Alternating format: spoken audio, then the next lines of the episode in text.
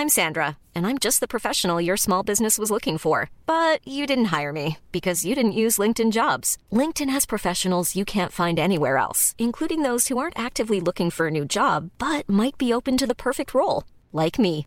In a given month, over 70% of LinkedIn users don't visit other leading job sites. So if you're not looking on LinkedIn, you'll miss out on great candidates like Sandra. Start hiring professionals like a professional. Post your free job on linkedin.com/people today.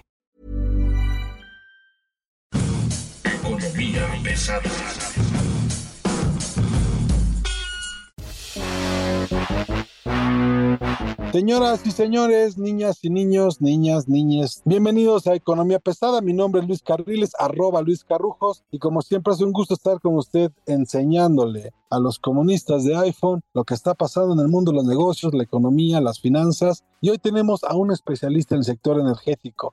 Patricia Tapia. Patti, ella tiene pues ya por lo menos 10 años cubriendo el sector energético y ahora está en la revista Forbes. ¿Cómo estás, Patti? Buen día. Hola, hola, ¿cómo están? No, pues muchísimas gracias por invitarme. Le pregunto dos cosas. Usted fue a ver a los gasolineros apenas en, en su reunión anual y yo la verdad es que yo esperaba como los anuncios, como los proyectos. ¿Qué pasó? Todos muy tranquilos, todos muy decentes, todos muy nobles. Les fueron a pedrear el rancho la compañía de la CRE, Norma Leticia Campos Aragón. Este, les dijo que eran unos corruptos, que estaban haciendo sus confabulaciones, incluso dentro de la CRE para los precios y demás. Luego la CRE se deshizo de ella, ¿no? Recordó a todo mundo, bueno, ella, la señora, recuerden que la señora se va en diciembre, entonces no pasa nada. ¿Qué pasó ahí? Pues sí, justo como, como platica, pues fue como una reunión ahí medio tensa, digo, después de, de ediciones pasadas donde pues había ido otro comisionado que terminó su periodo y pues el tono era como más cordial, ¿no? O sea, y esta forma como de aceptar que la CRE pues estaba debiendo esa parte de, liberarle los permisos, pero sí fue muy diferente el tono en que Norma Leticia pues les vino a hablar esta vez a los gasolineros, tal cual les dijo, yo no vengo a decir lo que quieren escuchar. Y pues sí hubo ahí molestia entre ellos porque pues eh, de alguna forma tienen razón, ¿no? No, no se vale como generalizar estas situaciones que ella mencionaba de que están coludidos con el crimen organizado, que también pactan los precios para que no bajen, o sea, está como diciéndoles no saben ni llenar un formulario. Estuvo estuvo ahí interesante y pues también yo creo que eso tiene que ver con lo que me preguntabas, que qué pasó con el anuncio de los proyectos.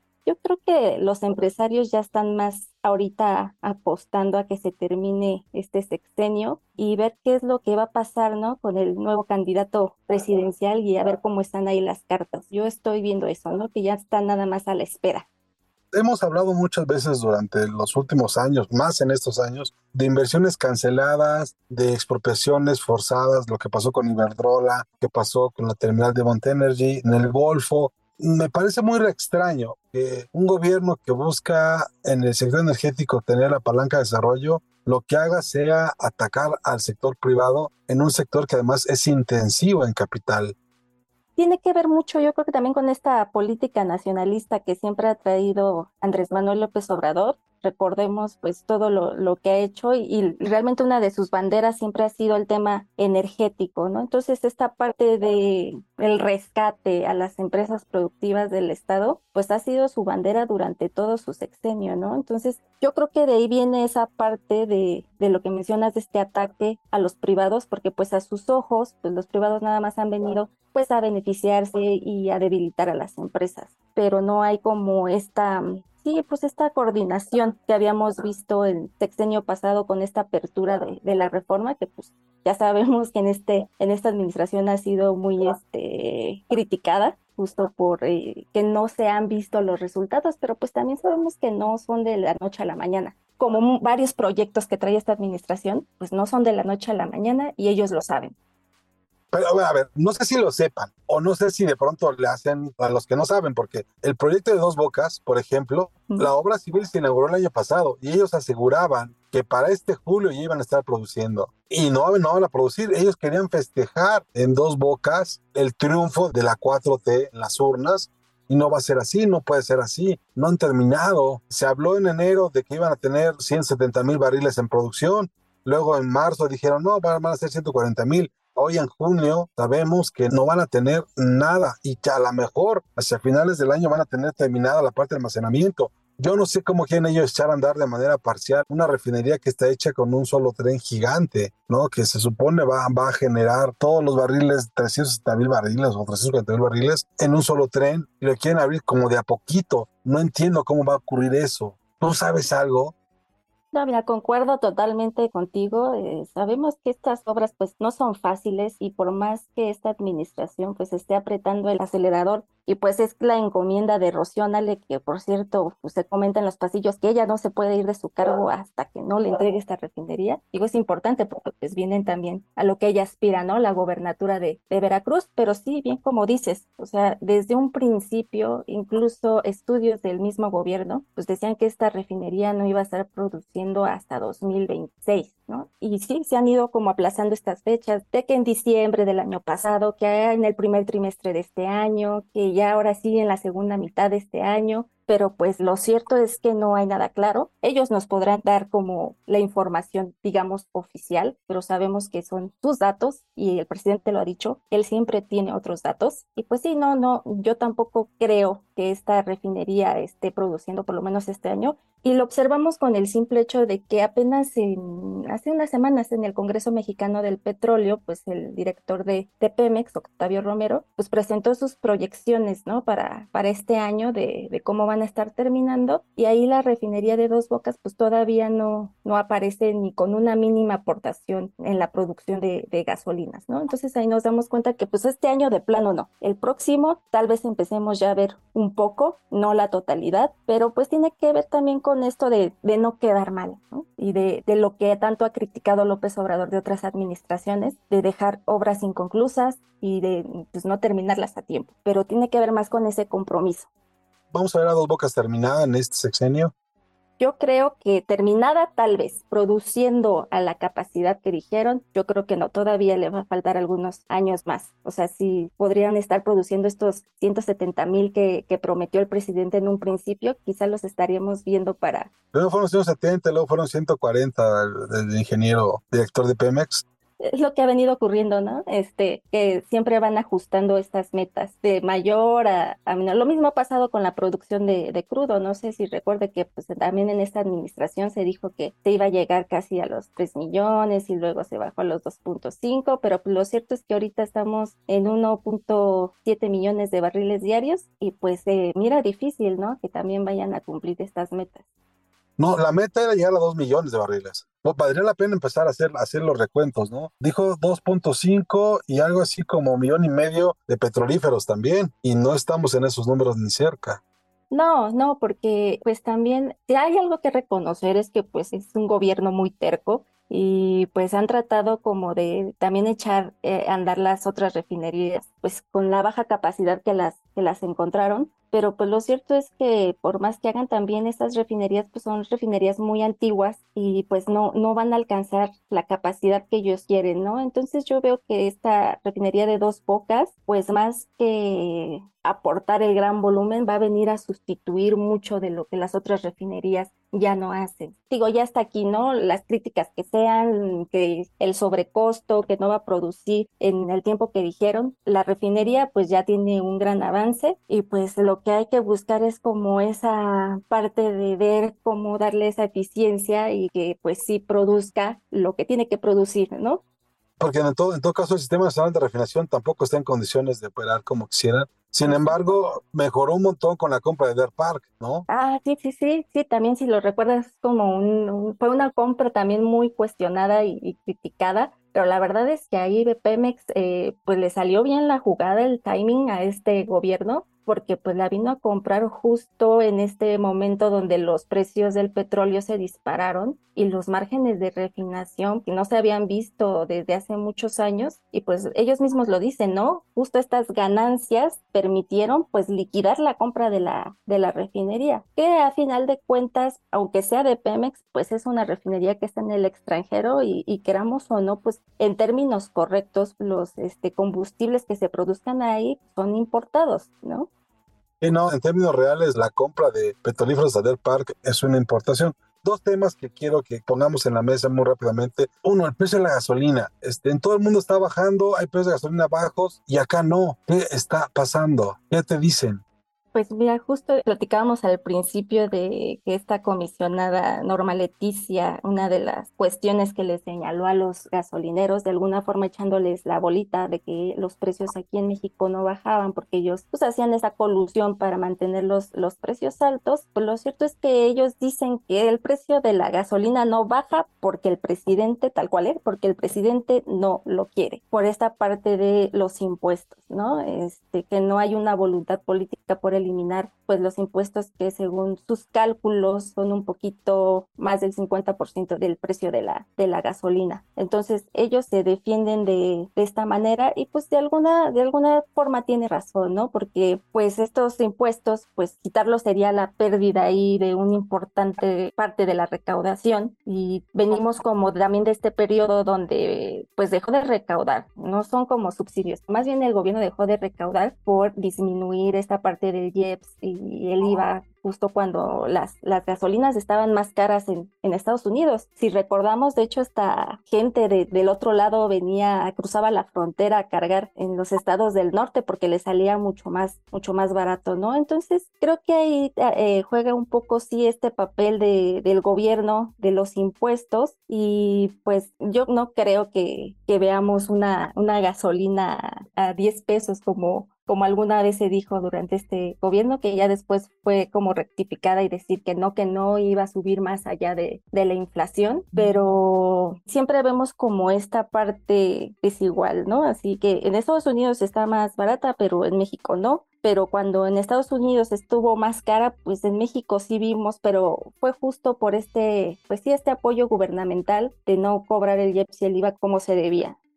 Al final del día es más que un subsidio un, impuesto evitado, que además está pensado, está pensado así para equilibrar la balanza. Oye, otra cosa, pero los precios están bajando a nivel de mercado, los precios están bajando y aquí no vemos esa baja, aquí no vemos ni por impuestos ni por ellos. De hecho, la utilidad de los gasolineros mexicanos es de las más altas que hay en el mundo, según sus propios estudios. No dijeron nada de eso. No, no, no, no. Claramente, pues ellos van a, defender su, su, posición y te lo comento así, tal cual lo dijeron. O sea, si el precio de las gasolinas no baja es porque el presidente eh, no quiere y pues justo apenas tenemos todos los lunes estas este, recapitulaciones de, de, la Profeco de las gasolinas más baratas y más caras y pues el, el, presidente siempre se ha pronunciado porque va a revisar, ¿no? Estos precios de los, de los combustibles, pero sí, no, yo, yo estoy totalmente de acuerdo que es tanto parte del, del empresario como parte del, del gobierno el empresario obviamente nunca va a perder, el gobierno también no puede dejar como esa fuente importante de, recaudación de, impuestos y pues ahí vemos que aquí el único que nunca se beneficia es pues justamente el, consumidor. Y digo los consumidores pues de clase baja, media, ¿no? Porque siempre hemos platicado que estos como apoyos que da el gobierno de, los impuestos siempre van beneficiando más a la, a la, clase alta, ¿no? Pero pues sí, nunca, nunca vemos como un, una baja para nosotros los consumidores de, de a pie.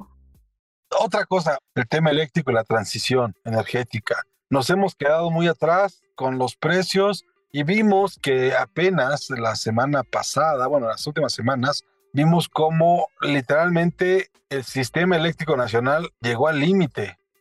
Así es, sí, con esta ola de, calor, que la verdad es que yo tampoco recuerdo que en otros años se haya sentido así, pues sí, se disparó la, la demanda, hubo ahí una alerta del, del SENACE, que su margen de, de, reserva era de 6%, ellos argumentan que pues estatutos ellos tienen que emitir esta alerta, pero que pues en ningún momento el sistema estuvo en una situación crítica. Pero por otro lado, pues sí vemos todas estas quejas que se fueron suscitando de apagones, en Monterrey, en Quintana Roo, en Campeche, o sea, eh, gente que tenía días sin electricidad. Y justamente ayer en Nuevo León, este, los, los empresarios, pues sí se, se quejaron y pusieron a conocer como todas estas pérdidas que tuvieron por, por los apagones, ¿no? Entonces aquí lo que pues yo escuchaba también de, de varios expertos es que no era tanto el, el tema de la generación, ¿no? Sino que se ha dejado de lado toda esta parte de las redes de transmisión y distribución, no se ha invertido y pues el sistema pues colapsa. Entonces ahí pues lo que tenemos es todavía una tarea inmensa de inversión para transmisión y, y distribución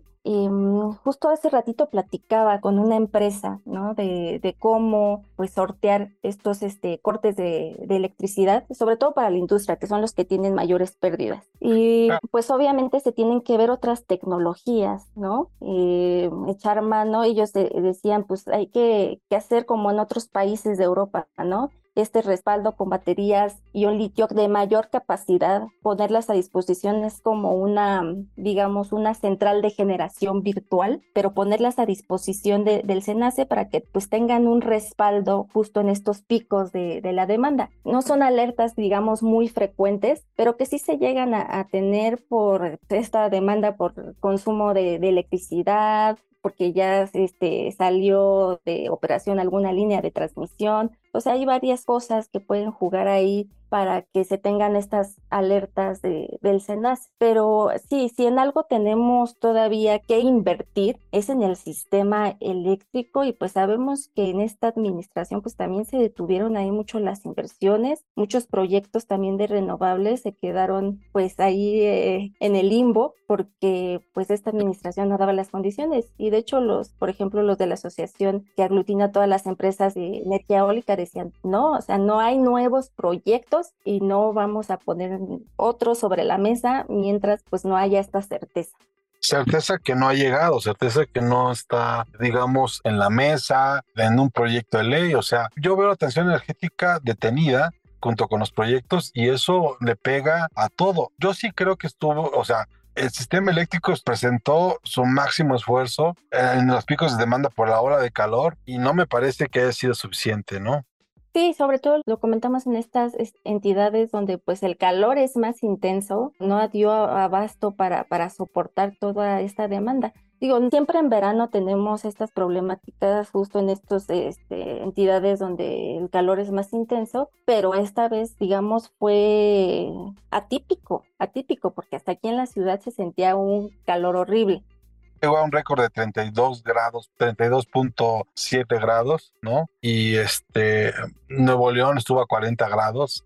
Exacto, y es algo que hay que tener en el ojo, porque pues con esta parte de que México está en este fenómeno boom de relocalización de empresas, el, el bendito nearshoring, pues este un punto en el que han puesto hincapié en la parte energética, ¿no? O sea, cómo darle esa certeza a esas industrias que quieren llegar a México cuando estamos viendo que pues hay estos cortes de suministro porque pues nomás no hay abasto el nearshoring no está llegando a México porque no hay energía. Esa fue una de las cosas que se estuvieron discutiendo recientemente en un montón de mesas del sector energético. ¿Qué tan cierto es esto?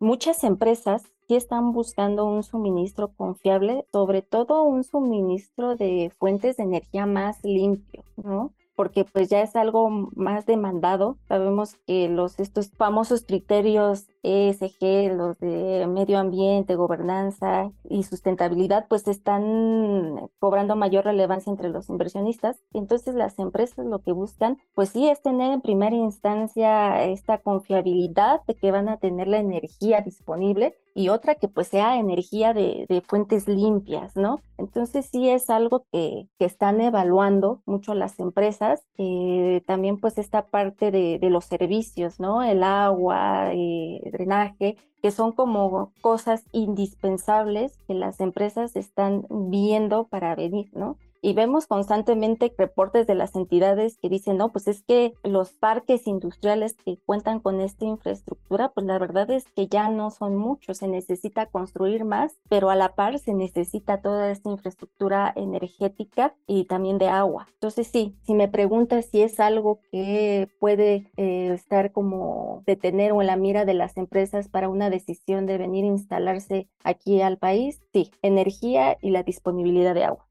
disponibilidad de agua que además este, está pegándole en todos lados, ¿no? Hay una sequía muy larga y una baja muy importante en los sistemas de almacenamiento de agua en las presas y demás, ¿no? No, pues yo creo que sí, digo, el, sector energético, yo creo que ahorita tenemos para aventar, como te lo decía, es una bandera importantísima de López Obrador. Entonces, pues es un sector que ha tenido muchos movimientos, ¿no? No, no digo que todos para mal, porque pues sí hay que reconocer cosas, como te decía, la refinería de dos bocas, pues no es un mal proyecto que pues, se fue más allá de, de los costos y de los tiempos, claro que se fue, como cualquier otro proyecto que hemos visto en sexenios pasados de estos grandes proyectos, todos tienen sobrecostos y todos nunca se terminan cuando se deben terminar, ¿no? ¿Cómo vamos a cerrar? Esa es la, la gran pregunta, ¿no? Y también tenemos pendiente un tema que no se ha resuelto, que son las consultas energéticas. Todavía tenemos eso ahí latente, entonces pues no hay que quitar el dedo del renglón porque pues es un tema que no se ha resuelto, ¿no? Y que sí puede causar ahí algunos conflictos para México, sobre todo si deciden irse pues a este panel. Pero hasta ahorita no sabemos qué va a pasar con O sea, el panel está como en stand-by, ¿no? Sí, sí, sí, está detenido, ya no hay como mayor información. La Secretaría de Economía pues se ha dedicado más ahorita a la, a la promoción del corredor transísmico para atraer a los, a los inversionistas, que, que no es algo fácil, pero eh, pues esta parte del tema energético sí se ha dejado totalmente de lado. Entonces sí hay que estar ahí eh, pendientes de qué es lo que va a pasar con estas consultas, ¿no? Porque no creo que los empresarios de Estados Unidos que están como siendo afectados por este favoritismo a las empresas productivas del Estado, pues hayan quitado ahí la lupa. Creo que hay que estar atentos a lo que venga con el tema comercial con Estados Unidos, hay que estar atentos al nearshoring y por qué no está, o sea, cómo les ofreces que vengan, cómo vas a aprovechar la oportunidad de que vengan a instalarse si no tienes electricidad y el regreso del calor en julio. Sí, sí, sí, sí, pues vamos a ver cómo, cómo va en, este, en esa nueva ola de calor y pues sí, ya sabe que aquí estamos a las órdenes y volvemos a, a platicar a ver cómo nos fue, cómo lo resolvieron, porque pues a final de cuentas lo tienen que resolver. Dos bocas no, no se termina. Tú ya tienes muy claro que por más que le hagan no se termina este sexenio. No, no, yo creo que se trata como de un compromiso de, miren, ya aquí este, la inauguramos, este, ya vamos a arrancar las pruebas, pero pues sí, los tiempos van más allá ya de eso. Solamente es un compromiso como, digamos, frente a la gente para no quedar mal.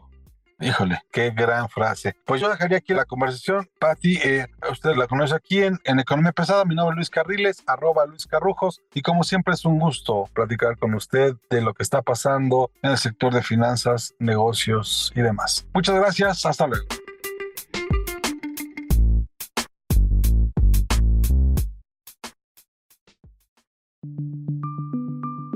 Esta es una producción de la Organización Editorial Mexicana.